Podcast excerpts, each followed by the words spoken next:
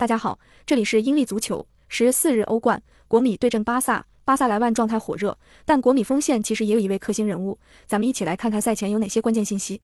一、国际米兰的中场核心布罗佐维奇上周末联赛停赛缺阵，而得到很好休息的他本场将首发出场。从上赛季开始，布罗佐维奇出场的四十二场比赛，国米赢下二十九场，而他缺席的四场比赛，国米仅仅二平二负。二、国米本赛季的中后场并非实力不济。而是态度上面就有些不拼，经常散步。只有主场对阵实力一般的斯佩齐亚和都灵能完成零封，对阵有点进攻实力的米兰、拜仁、罗马都是至少丢两球。三，国米前锋哲科堪称是巴萨克星。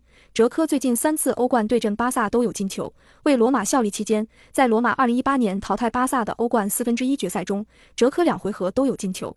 四，巴塞罗那是本赛季欧洲五大联赛引援最给力的球队，阵容相比国米来说更为厚实。并且为了本场比赛，周中还进行了轮换调整，其中核心中场佩德里和边锋拉菲尼亚没有首发，阿隆索和埃里克加西亚得到轮休，这四名球员本场预计会得到首发机会。